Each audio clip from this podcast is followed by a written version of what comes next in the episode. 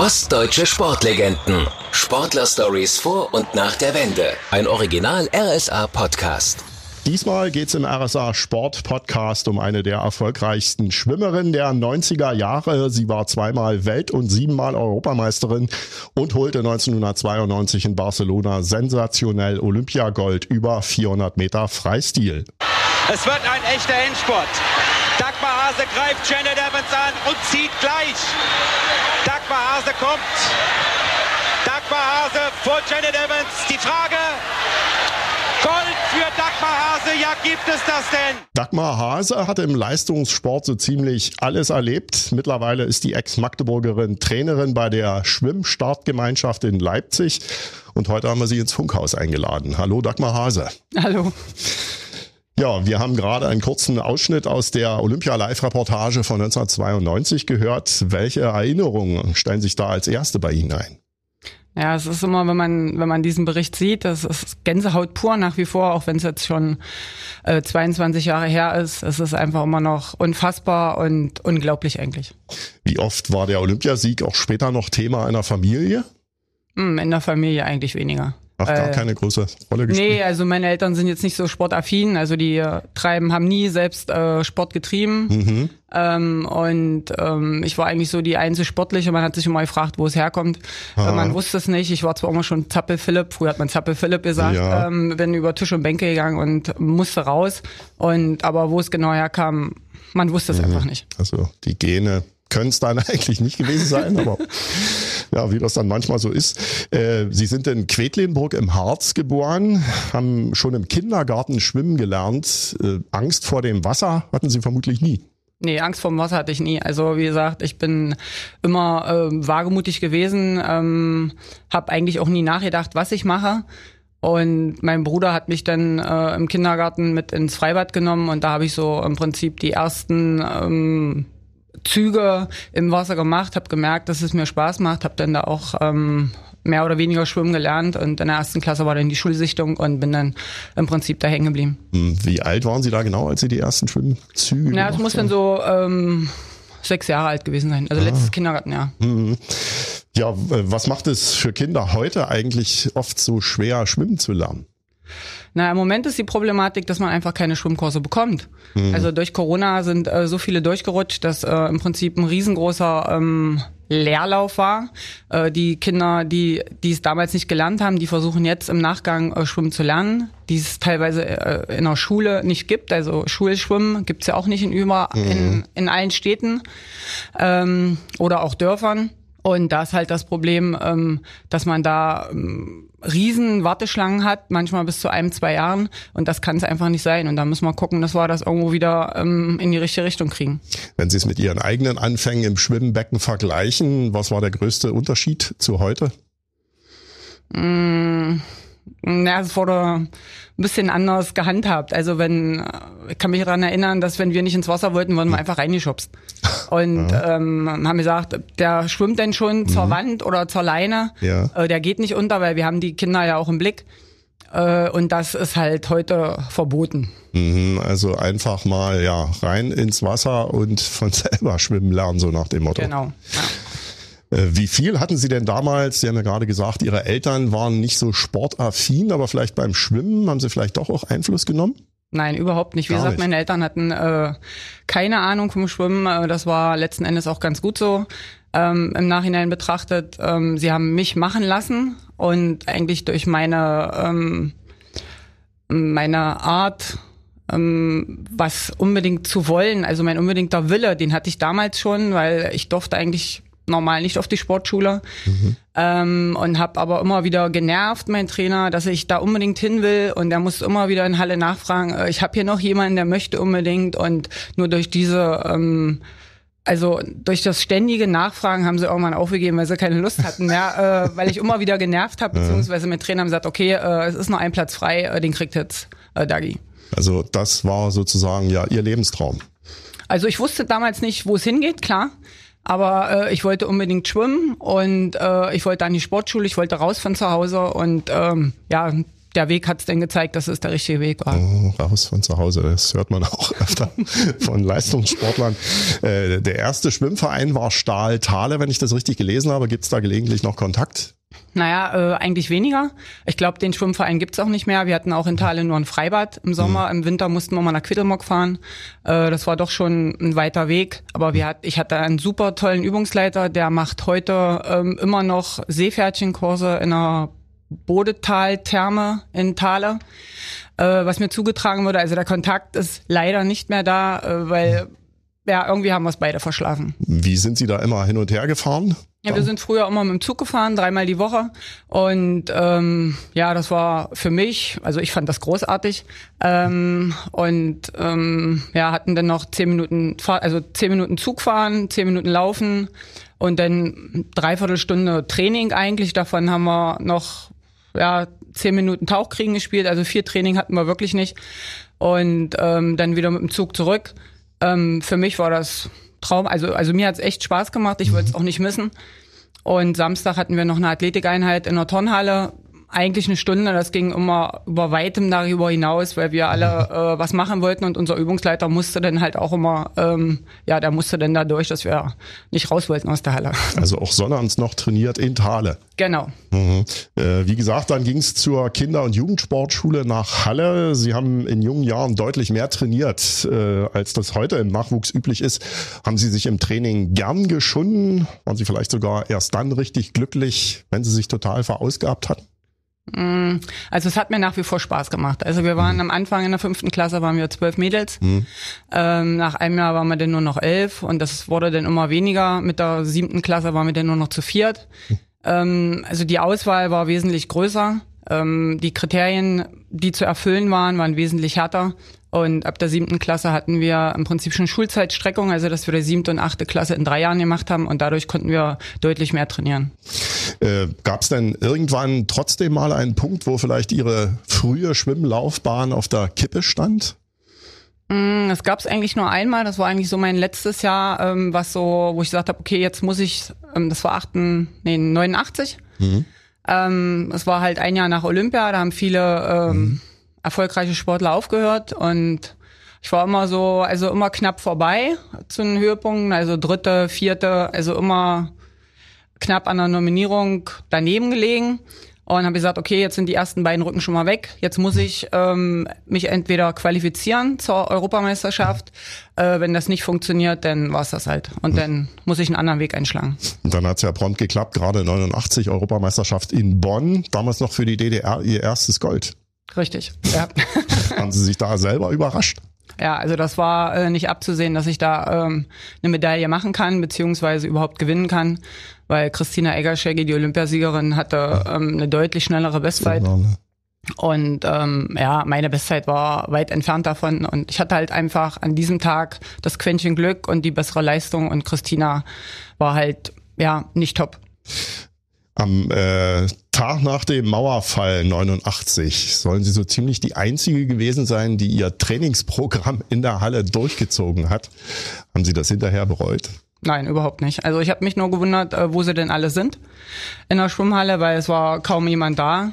Ja, die sind alle im Westen, die Grenze ist auch nicht. Ach so, okay, ja, war jetzt für mich nicht irgendwie das so. War für, die, für Sie zu dem Zeitpunkt eine, die Überraschung dann? Also Sie hatten das noch gar nicht gehört vorher. Ja, ich habe wie gesagt im Internat gelebt und habe ja. das nicht für voll genommen oder nicht wirklich mhm. für wahrgenommen. Man schaut zwar auch mal Nachrichten, was für uns verpflichtend war damals, aber irgendwie, ja, für mich ging der Sport vor und alles andere war zweitrangig. Die anderen kamen dann am nächsten Tag wieder zurück oder äh, waren dann auch schon einige weg?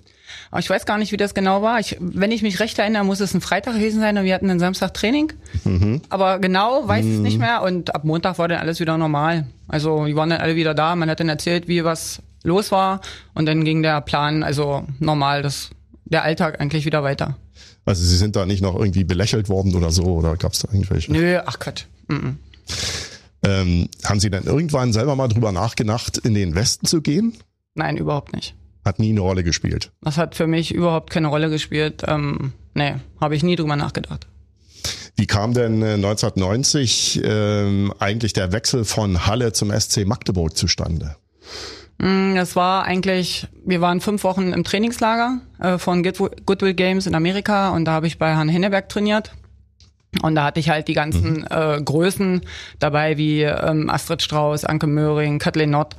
Und ich habe gemerkt, dass das ein ganz anderes Training ist, äh, was mir sehr, sehr viel Spaß macht. Und ich in Halle halt mehr oder weniger doch alleine rumgeschwommen bin. Und da ich gesagt, oh, Magdeburg wäre eigentlich cool, wenn ich da kommen könnte. Naja, und dann hat ein Wort das andere gegeben und äh, dann gab es viele Telefonate, Anrufe und irgendwann habe ich mich dann entschieden, doch nach Magdeburg zu wechseln. Mhm. Also auch jetzt der Bezug zur Heimat war dann doch auch eigentlich immer größer, als zu sagen, jetzt mache ich vielleicht einen größeren Sprung ins ähm, Ausland, vielleicht auch. Ja, im Nachhinein äh, muss ich sagen, wäre ich vielleicht gerne mal ins Ausland gegangen, mhm. ähm, aber dann erst später, also nicht sofort. Ähm, ja, das habe ich, also bereue ich vielleicht so ein bisschen, aber ansonsten der Schritt nach Magdeburg war der richtige. Nach der Wende wurden dann aus zwei Nationalmannschaften eine gesamtdeutsche. Sie haben mal gesagt, dass Sie mit den Schwimmerinnen aus der alten Bundesrepublik immer gut klargekommen sind. Ja, das Problem waren die Verbandsfunktionäre. Was hat Sie da am meisten gestört? Naja, es war im Prinzip alles, was wir im Osten gemacht haben, äh, war schlecht und falsch. Mhm. Und ähm, man hat die alten Trainer ähm, zwar im Moment noch akzeptiert, aber alles, was in der Verbandsspitze war, da war kein, sag jetzt mal, Ossi mehr da. Die wurden alle wegrad, äh, wegradiert äh, oder degradiert. Und ähm, naja, man hat halt gemerkt, dass man mit denen nicht wirklich arbeiten konnte. Also es hat auch Ihren eigenen Trainer betroffen? Das hat auch meinen eigenen Trainer betroffen, dem auch ständig Steine in den Weg gelegt wurden. Und ähm, ja, war hm. halt nicht wirklich ja nicht wirklich das, was man sich vorgestellt hat beim Leistungssport. Mhm. Wie sind Sie damit umgegangen? Also haben Sie einfach gesagt, okay, ich ziehe jetzt doch mein Ding durch oder wie haben Sie das wieder gemeistert damals, auch diese Situation? Naja, das Problem ist, ähm, oder das Gute war, denke ich, dass mein Trainer mir viel ähm, weggehalten hat, also was wir auch gar nicht so mitbekommen haben ähm, dass wir vernünftig arbeiten konnten, weil mhm. wir konnten uns ja nur empfehlen, wenn wir vernünftig trainiert haben und unsere Quali-Leistung gebracht haben, dass wir dann halt zum Wettkampfhöhepunkt äh, an Start gehen durften. Äh, da konnten sie uns dann ähm, ja durch unsere Leistung konnten sie uns eigentlich nichts wegnehmen. Mhm. Und das war das, was wir wollten. Also sie waren zeigen, dass wir schnell schwimmen können. Mhm und äh, dass wir zu Recht da sind. Und ansonsten abgeschirmt auch von diesem ganzen Gerangel und diesen Querelen, die es dann in den, im Verband gab. Genau, die haben wir dann erst später zu spüren bekommen. Ja. Da sind wir dann schon in den 90er Jahren. Da haben sie praktisch von allen großen internationalen Wettkämpfen, Olympia, Welteuropameisterschaften, Medaillen mitgebracht.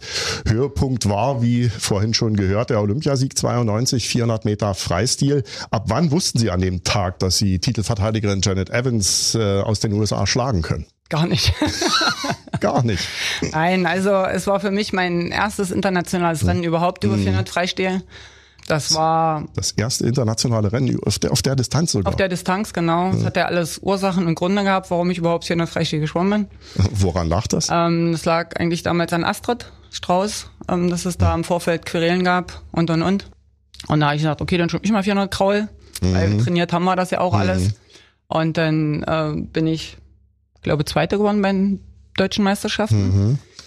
Und ähm, ja, und dann bin ich, wie gesagt, geschwommen. Ich hatte eine Bestzeit von äh, 4,12 und bin dann im, im Vorlauf 4,10 geschwommen. Und Janet mhm. hatte ja einen Weltrekord von 4,03,8. Also das sind Welten im Schwimmen. Ja. Und deswegen ähm, war das für mich ja erstmal Erfahrung sammeln, erste Olympische Spiele und gucken, wie es läuft. Und war dann nach dem Vorlauf Zweiter, also auf Bahn 5 rein. Und dann hieß es schon vom Bundestrainer, ja, gucke, dass du Silber absichern kannst. Ich sage, hä, Silber? Ich ja, also das war für mich immer noch ganz, ganz weit weg. Mhm. Und dadurch konnte ich eigentlich äh, unbekümmert reingehen ins mhm. Rennen. Ich wusste, mein Trainer saß oben auf der Tribüne. Ähm, Im normalen Zuschauerraum, wie gesagt, da war ja nicht erwünscht, der hat sich dann eigene Eintrittskarten gekauft. Und mhm. ähm, ja, bin dann eigentlich mhm. völlig unbedarft in das Rennen gegangen, habe mich gefreut, bin mitgeschwommen. Ähm, und die letzte Bahn war es dann halt wirklich hart auf hart. Also Janet war immer noch neben mir. Und letzten Endes hat meine Körpergröße einfach den Ausschlag gegeben, dass ich äh, ja, mit 18 Hundertstel gewinnen konnte. Und das war ja Wahnsinn. Das war wirklich der Wahnsinn. Äh, also ja, dann äh, am besten irgendwie doch den Kopf frei bekommen, frei gehalten, sich mit irgendwelchen Sachen nicht rundherum belastet und eben einfach losgeschwommen. Naja, das, der Vorteil ist sicherlich, wenn man nichts äh, zu verteidigen hat oder keinen Druck auf einem mhm. liegt, dass man wirklich befreit ist. Man guckt, was man schwimmen kann und ähm, ja, dann kann man sicherlich auch oft das rausholen, was man vielleicht sonst nie für möglich gehalten hätte. Und das war halt der Olympiasieg. Sie haben eben Ihre ehemalige Teamkollegin Astrid Strauß schon angesprochen. Äh, da ist ja dann äh, auch deshalb die olympische Goldmedaille dann in den Hintergrund getreten, weil Sie dann im Fernsehinterview da auch mal auf die Zustände äh, aufmerksam gemacht haben, die da damals geherrscht haben. Ja, was hat Sie da vor allem auf die Palme gebracht? Ja, eigentlich das unqualifizierte äh, Verhalten der ganzen ähm, Funktionäre. Mhm. Dass man im Prinzip erstmal, wie man mit Astrid umgegangen ist, mhm. äh, seit Bekanntwerden der positiven Probe. Ja. Wir dann versucht haben, äh, in Magdeburg alles versucht haben zu widerlegen, mhm. wodurch das zustande gekommen ist. Wir denn es auch geschafft hatten, aber es nur eine Randnotiz war, es im DSV überhaupt nicht ankam, weil man wollte Astrid raushaben, man wollte meinen Trainer raushaben und das hat man ja dann mit Bravour geschafft. Ja, allerdings, äh, sind Sie denn generell ein Mensch, der ja schnell oft mal auf die Barrikaden geht, wenn irgendwas nicht stimmt? Ähm, ich bin sicherlich sehr, ähm, ähm, wie sagt man? Ähm, emotional. Sehr emotional, danke. Sehr, sehr emotional, ja. Und mhm. ich ähm, bin auch ein Mensch, der vieles in sich hineinfrisst, bis irgendwann es nicht mehr geht und dann explodiere ich richtig. Ja. Also, also Ungerechtigkeit kann ich überhaupt nicht ab und dann setze ich mich eigentlich auch zur Wehr. Das ist in ihrer Karriere dann ja auch nicht nur einmal passiert. Logischerweise dann eigentlich auch, da kommen wir sicherlich dann später noch drauf. Bei den Spielen in Barcelona, da ging ja auch der Stern von Franziska von Almsieg auf. Die hat mit gerade mal 14 Jahren jeweils zweimal Olympia Silber und Bronze geholt. Äh, hatten Sie das Franzi zugetraut? Naja, nach ihren Vorleistungen war Franzi schon mit äh, dickem Geschäft. Äh, sie war halt unbekümmert, sie mhm. war 14 und ähm, ja, ich denke mal, durch ihre Art konnte sie auch so befreit aufschwimmen.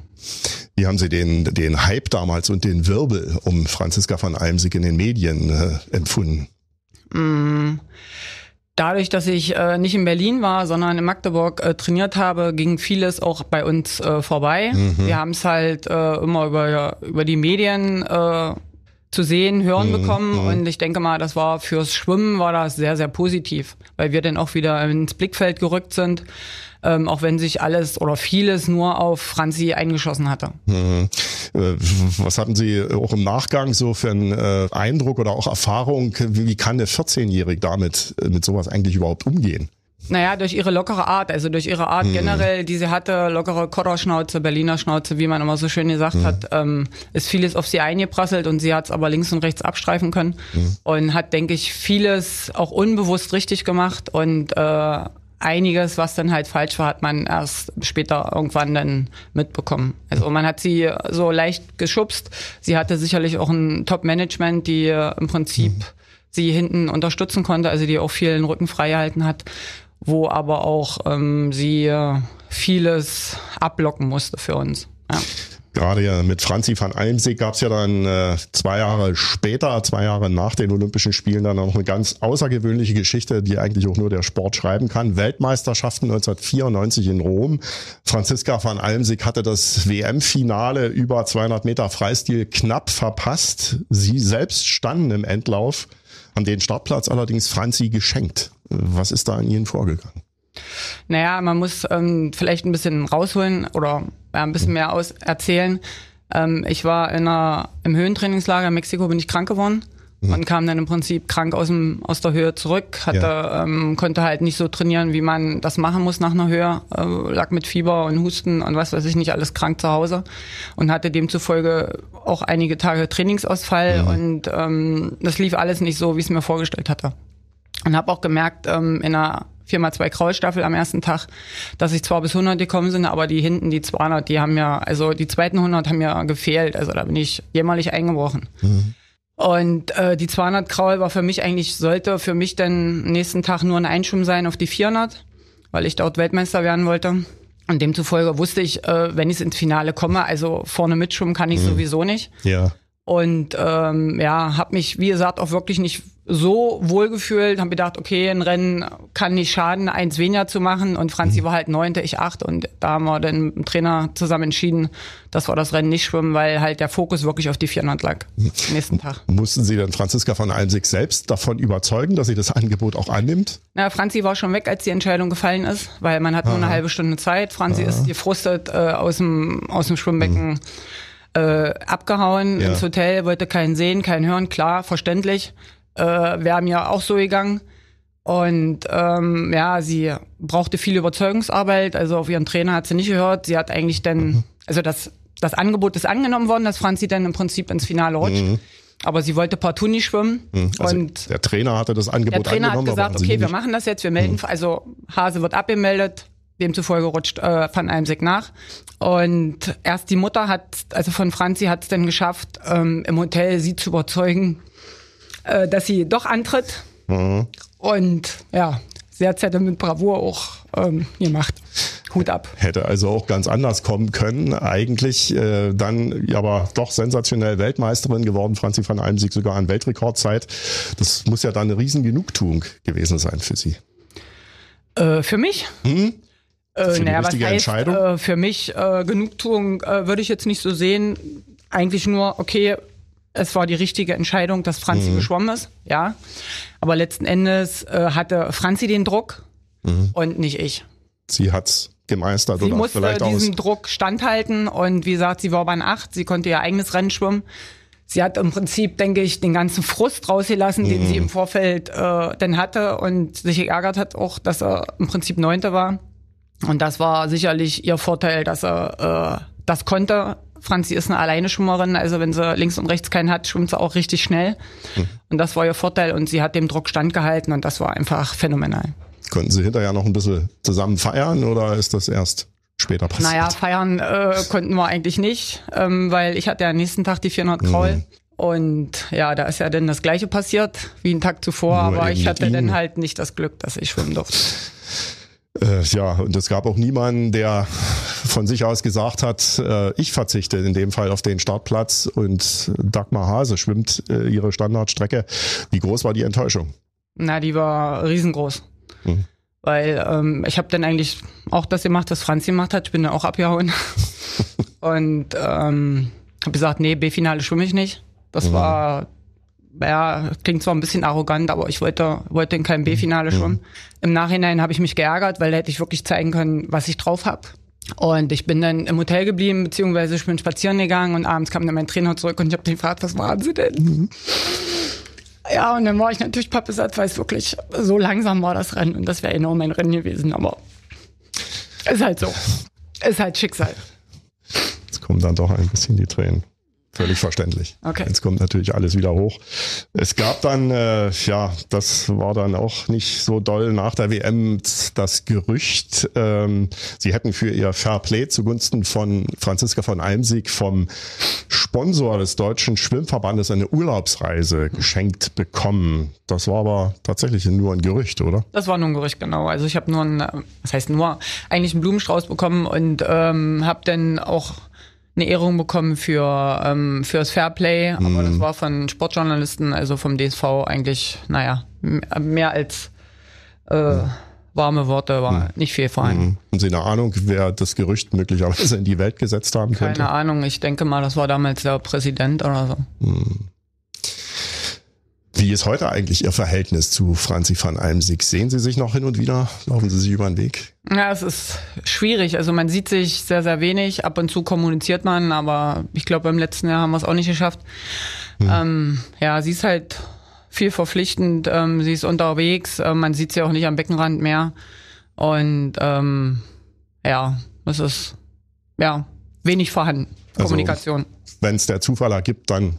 Genau, also man schreibt ab und zu mal, eine, also wenn der mal eine WhatsApp oder so, wenn man mhm. irgendwas hat oder ein runder Geburtstag, ähm, dann funktioniert das schon, aber ansonsten ist es da sehr still geworden.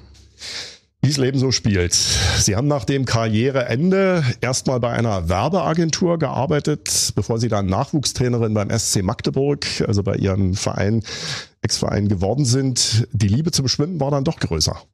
Mm, ja. das klingt so verhalten. Naja, ich wollte, ich habe immer gesagt, Trainer ist nicht mein Job. Äh, das ja. ist nicht mein Ding, ja. ähm, weil ich mich selbst kannte, mhm. dass ich, ja, mir wurde immer erzählt, ich war schwierig als Sportler, mag sein. Ähm, und ich hatte immer hohe Ansprüche an mich selbst und ähm, war dann eigentlich froh, dass ich raus aus der Schwimmhalle war mhm. und habe dann in der Werbeagentur angefangen und habe da aber auch gemerkt, dass es nicht mein Ding ist und in Magdeburg ein Übungsleiter oder ein Trainer gesucht wurde, weil jemand in Rente ging und da hatte man mich halt gefragt, na ich gesagt, naja gut, ich, ich guck mir das mal an. Mhm. Und dann war ich eigentlich nach einem Vierteljahr von jetzt auf gleich, äh, ja, du musst das jetzt machen, der Trainer ist jetzt in Rente. Ich wie jetzt, äh, ja, naja, und dann bin also, ich da also, mehr oder weniger ja. reingeschlittert, hab ähm, dann meine ganzen Lizenzen gemacht und ja, meine Ansprüche von ganz oben eigentlich immer weiter nach unten schrauben müssen. Also eigentlich ein bisschen überrumpelt worden. Mehr oder weniger, ja. Mhm. Aber war es dann trotzdem die richtige Entscheidung für Sie selber?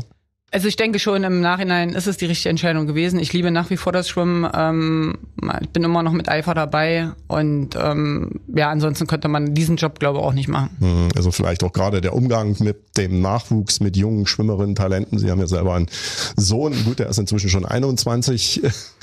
äh, war das möglicherweise auch mit ausschlaggebend? Naja, auf alle Fälle halten die jungen Sportler einen auch selber jung. Also das, mhm. ähm, wie gesagt, die Arbeit mit Kindern macht viel, viel Spaß. Äh, man kann, man muss nicht immer so ernst sein, man muss nicht immer so den Erwachsenen, den Eltern, den Alten oder den, ja, den ja, den, den reifen Erwachsenen raus, äh, rauslassen. Man kann auch mal ein bisschen rumblödeln und wieder Kind sein. Und das ist eigentlich auch das Schöne am Job. Vor zweieinhalb Jahren sind Sie dann aus Magdeburg weg. Warum haben Sie sich als Trainerin dann für Leipzig entschieden? Ähm, weil das Angebot aus Leipzig kam. Also man hat mir das Angebot gemacht nach Leipzig, also dass hier eine Stelle frei ist, ob ich nicht mhm. nach Leipzig wechseln möchte. Und das Angebot war besser als das in Magdeburg? Ähm, ja. Es war nicht besser, es war anders, es war eigentlich, ähm, also ich hatte einige Probleme in Magdeburg. Ähm, äh, mit dem Arbeiten her und ähm, habe immer gesagt, oh, es geht mir alles das, das Arbeiten macht einfach keinen Spaß mehr. Und mhm. ähm, ich habe keine Lust mehr in die Schumale zu gehen, weil ähm, ja, es ständige Querelen gab und ähm, also jetzt auch mit Kollegen oder? Ja, mit Kollegen ähm, und mein, ich sag mal auch so ein bisschen Ziehvater die letzten Jahre ist in Rente gegangen, hat gesagt, oh, wie soll ich das nur aushalten, wenn du nächstes Jahr nicht mehr da bist und so, mhm. es wird immer schwieriger. Der Ziehvater war Bernd. Das, naja, nee. äh, Henne war ja damals schon weg, Bernd der war schon lange in Rente. Es war dann der Thomas Ackenhausen mit dem ich so die letzten Jahre immer sehr gut zusammengearbeitet habe. Und ja, der war dann irgendwo weg. Und ähm, das war dann für mich schon ein bisschen traurig. Hm. Und dann kam halt das Angebot, vielleicht nach Leipzig zu wechseln. Und ich sah Leipzig, oh, pff, weil ich nie gedacht hätte, dass ich arbeitstechnisch mal aus Magdeburg weggehe. Und hm. ich habe es mir dann angehört und ja, habe die gleichen Konditionen dann gekriegt wie in Magdeburg. Und habe gesagt, okay, dann gehe ich jetzt diesen Schritt das war aber dann doch sicherlich eine ziemlich hohe Schwelle, die sie da überschreiten mussten. Ja, also sicherlich. Es ist, ähm, wie sagt man mal, man soll über den Tellerrand schauen, aber man muss es dennoch machen. Und es ist schon ein großer Schritt für mich gewesen. Äh, ich habe auch eine Weile gebraucht, hier wirklich Fuß zu fassen, weil es doch ein bisschen anderes Arbeiten mhm. ist und war. Aber ähm, die Entscheidung jetzt nach zweieinhalb Jahren, oder ich habe es eigentlich nie bereut, mhm. Hab nur manchmal auch mal gedacht, was machst du hier eigentlich in Leipzig? Du kommst doch eigentlich in Magdeburg und so. Aber wie gesagt, ich fühle mich ja sauwohl in Leipzig. Äh, das Arbeiten macht Spaß mit den Kollegen und die Erfolge mit den Sportlern ähm, äh, ist natürlich dann gut, wenn, wenn die auch vorhanden sind. Mhm. Wo unterscheidet sich, also in welcher Beziehung unterscheidet sich die Arbeit am meisten zwischen Leipzig und Magdeburg? Ähm, naja, hier ist, also in Magdeburg war alles zentraler, außer die Schule. Mhm. Die war weit weg, aber so am Stützpunkt, also das Training hatten wir alle an einem mhm. Komplex. Hier in Leipzig fahre ich im Prinzip in vier Schwimmhallen äh, nachmittags, also switche immer hin und her, also bin ständig unterwegs. Und das ist äh, für mich jetzt nicht so wirklich schlimm, aber für die Sportler ist es schon schwierig, dass wenn fünf Trainingsgruppen äh, da sind, vier Trainingsgruppen in der Unischwimmhalle trainieren müssen und eine Schwimmhalle muss, äh, eine Trainingsgruppe muss halt immer in eine andere Schwimmhalle ausweichen. Aha. Und das ist ja nicht so wirklich positiv und da hoffen wir irgendwann mal auf Besserung, dass wir alle gemeinsam am Stützpunkt zusammen trainieren können, alle Trainingsgruppen. Sie sind ja mit dem Fahrrad äh, zum Funkhaus gekommen. Die, die Wege in Leipzig zwischen den einzelnen Stationen legen Sie wahrscheinlich dann auch ja. immer mit dem Fahrrad zurück. Ja, ich fahre so 80, 90 gerade. Kilometer die Woche. Also es macht viel Spaß. Ich kenne mich in Leipzig mittlerweile ganz gut aus. Äh, besser mit dem Fahrrad als mit dem Auto. Und ja, passt. Tolle Sache. In Leipzig betreuen Sie, glaube ich, die Schwimmtalente der vierten und fünften Klasse? Nee. Nee, ich habe das erste Jahr habe ich vierte, hm. fünfte Klasse ja. gemacht. Da war ich Regionaltrainerin. Äh, letztes Jahr habe ich angefangen, die sechste, siebte Klasse zu betreuen, das, mhm. was ich in Magdeburg auch hatte. Und ja, das mache ich jetzt das zweite Jahr. Sehen Sie da schon die künftigen Dagmar Hases und Paul Biedermanns? Das ist, glaube ich, noch ein ganz, ganz langer Weg. Mhm. Also man sieht sicherlich einige Talente, äh, die das Zeug dafür haben zum Schwimmen, die auch das Wasser fassen können. Aber bis äh, wirklich äh, zur Spitze ist es noch ein ganz, ganz weiter Weg. Da fließt noch ganz viel. Früher haben wir gesagt, die Elbe, jetzt sagen wir die, die Elster. ja, oder auch in dem Falle die Pleiße. Oder auch die Pleiße, Wasser runter. Also die ja. müssen erstmal alle durch die Pubertät, das Umfeld muss stimmen. Also nicht nur ähm, das Sportliche, sondern auch äh, die schulische und auch die äh, private, ähm, das private Umfeld muss stimmen, auch das finanzielle Umfeld muss stimmen, wo es ja heutzutage äh, doch oft auch scheitert dran und ja, es ist noch mhm. ganz, ganz viel mhm. Zeit. Ja, springen Sie denn eigentlich selber noch regelmäßig ins Schwimmbecken? Mm, weniger. also ich war das letzte Mal am 22.12. haben wir Wasserballturnier gemacht äh, mit allen am Stützpunkt und das hat richtig Spaß gemacht, mhm. aber ich habe dann auch wieder gesagt, oh, Schwimmen ist so anstrengend. Mhm. es macht Spaß, äh, man weiß, äh, dass man es noch kann. Mhm. Ich gehe eigentlich mehr im Sommer in die Seen, schwimme da so ein bisschen vor mich hin, ähm, mhm. aber so ins Becken mh, mm, ist schwierig. Mhm. Freibad ja, aber so in der Schwimmhalle hm, keine Ahnung. Mhm. Wasserball haben Sie auch in Magdeburg schon eine ganze Weile gespielt, eben nach Ihrer aktiven äh, Karriere. Das ist ja auch nicht so ganz ohne. Naja, Wasserball habe ich ähm, schon immer eine ähm, mir als Sportlerin damals schon immer angeguckt, weil wir viel auch mit den Wasserballern mhm. unterwegs waren oder wir immer die Meisterschaften zusammen hatten. Mhm. Dadurch waren wir auch immer äh, zu den Spielen unterwegs, wenn wir die Zeit hatten, haben uns das angeguckt. Das fand ich schon immer faszinierend und habe natürlich auch mal so ein bisschen abgelästert, weil ich sagte, oh, du bist ja nach zwei Minuten schon blau da unten und äh, ja, ich musste dann meine Meinung letzten Endes revidieren. Ich habe das dann als Abtraining genutzt mhm. nach meiner äh, Karriere und habe dann angefangen Wasserball zu spielen und habe wirklich gemerkt, äh, wie anstrengend es doch ist und ich auch sehr sehr viele Nebelschwaden äh, gesehen habe vor mir, weil es äh, ja erstmal ohne Schwimmbrille, denn das Chlorwasser, das war auch mhm. wieder ungewohnt und wie gesagt, das war so viel Schnellkraft und ich war ja mehr so der Ausdauertyp, also das war schon ja teilweise frustrierend, wie schnell man da aus der Puste war. Aber zum Abtraining hat das also für mich richtig Spaß gemacht und was aber generell hat, macht einfach Spaß. Können Sie sich vorstellen, irgendwann mal Spitzenschwimmer zu trainieren? Mm, das hatte ich immer mal überlegt, das war eigentlich mal so mein Ziel und habe dann aber irgendwann gesagt, nee, es ist, ähm, glaube doch nicht so wo mein Schwerpunkt oder mein, mein, mein Schwerpunkt fällt. Also ich denke, dass ich mit jüngeren Sportlern besser klarkomme ähm, als mit älteren Sportlern. Sie haben eine besondere Beziehung. Jetzt machen wir mal doch noch einen ziemlichen Sprung zu Blumen. Da ist vor vielen Jahren mal eine Fuchsiensorte nach Ihnen benannt worden. Wie kam das zustande? Ähm, wir hatten ja in Magdeburg die Bundesgartenschau und da hatte ein Züchter Mhm. Äh, also ein Fuchsienzüchter ähm, hatte dann die Idee, dass er eine Fuchsie nach mir benannt oder benennt. Und dann haben wir in Magdeburg die Taufe gemacht und dann hatte ich auch eine, aber leider ist sie mir eingegangen. Ja. Also sie hat mhm. einige Jahre gehalten, aber irgendwann mhm. hat sie es nicht mehr überstanden. Äh, hat er irgendwie gewusst, dass Sie Fuchsien vielleicht besonders lieben? Nein, und ich kannte ehrlich gesagt auch Fuchsien nicht im Vorfeld. Nein, das war eine nette Anfrage. Ich habe gesagt, oh mhm. cool, ich kriege eine Blume oder eine Pflanze. Mhm. Äh, das war schon irgendwo was Besonderes, denke ich. Bleibt für immer. Ja, wenn Sie einen Wunsch frei hätten. Oh, schwierig. Was wäre der größte? Ad hoc, keine Ahnung. Gesund bleiben, ähm, gucken, was Oskar macht. Sohn. Ähm, ja, mein Sohn.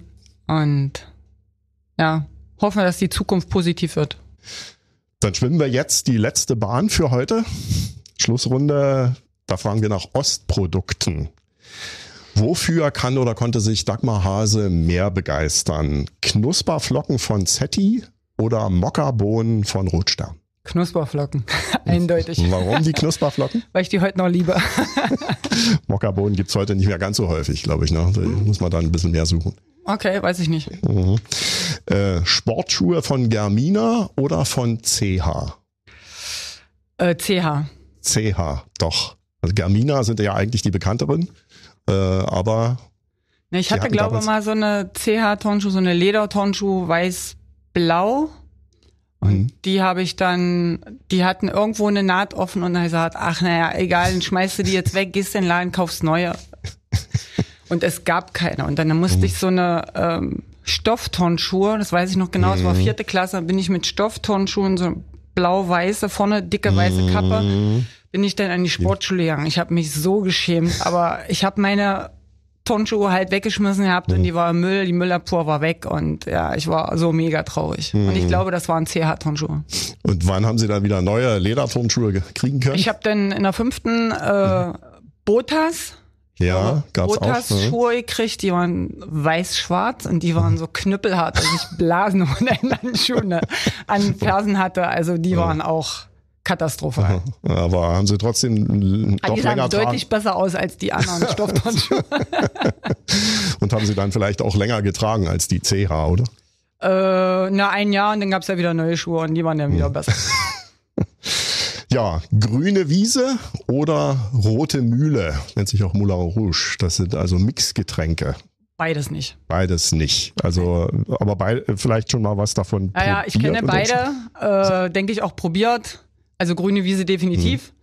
Hm. Ähm, aber äh, äh. nicht mein Fall. Alles klar. Vielen Dank, Dagmar Hase. Gerne schön, bitte. Ostdeutsche Sportlegenden. Sportler-Stories vor und nach der Wende. Ein Original RSA-Podcast.